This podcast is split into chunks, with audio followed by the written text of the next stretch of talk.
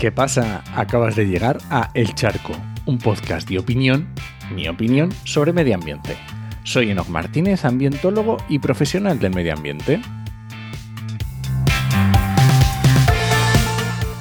Y hoy voy a opinar sobre la industria y el cambio climático. Pero antes recuerda que este podcast pertenece a Podcastidae, la familia de podcast de ciencia, medio ambiente y naturaleza, y lo puedes encontrar en elcharco.es.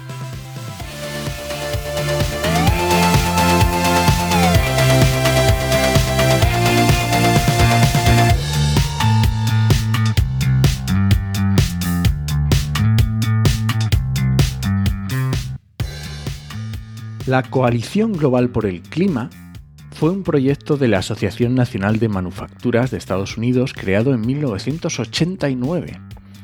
La voy a llamar GCC porque esto de Coalición Global por el Clima puede inducir a engaño. Así que la GCC fue una reacción de la industria a dos eventos fundamentalmente.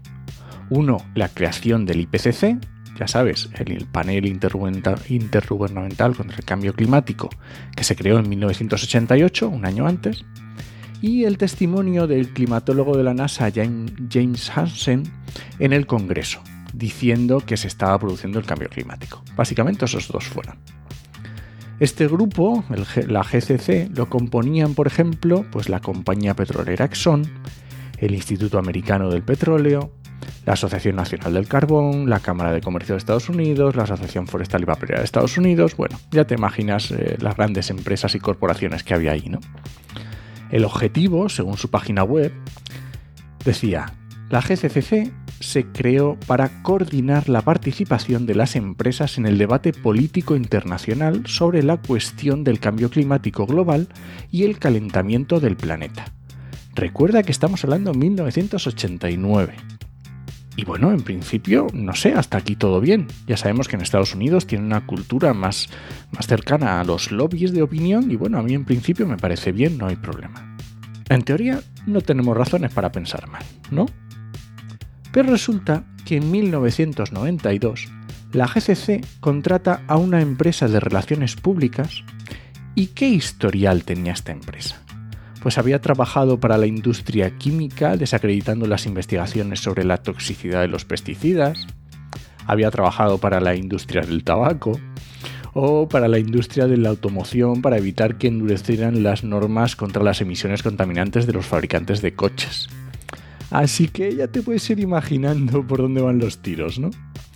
Pero no me adelanto. Vamos por orden.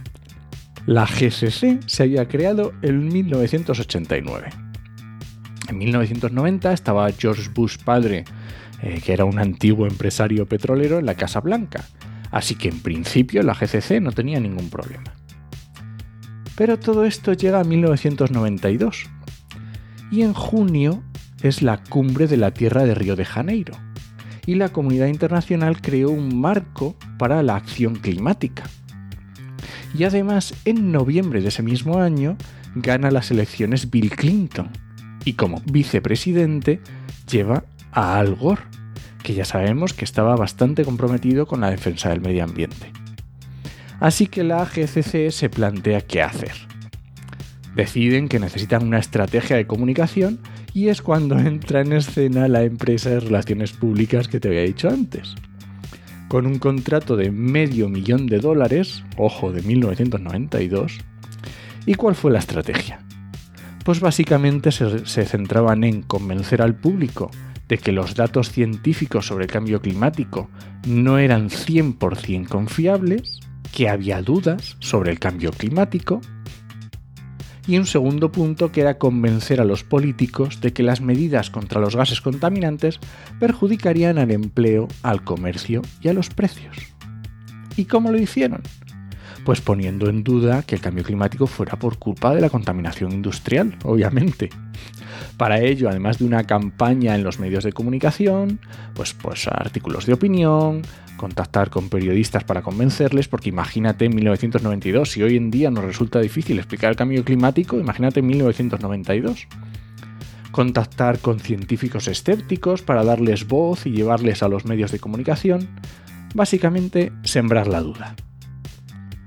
Uno de los objetivos más claros era que en diciembre de 1997 los Estados Unidos no firmaran el protocolo de Kioto. Aunque para entonces los científicos lo tenían claro, hasta el 44% de los estadounidenses creía que los científicos estaban divididos. Bill Clinton firmó el acuerdo, pero el Congreso no lo ratificó, por lo que su adhesión solo fue simbólica hasta que en 2001 el gobierno de George Bush hijo se retiró del protocolo. Después de que el presidente George Bush retirara a Estados Unidos del protocolo de Kioto en 2001, la GCC se disolvió, afirmando en su página web que su misión había cumplido, que la habían cumplido con éxito, y escribiendo: En este momento, tanto el Congreso como la Administración están de acuerdo en que Estados Unidos no debe aceptar los recortes obligatorios de emisiones que exige el protocolo. ¿Qué? ¿Cómo te quedas?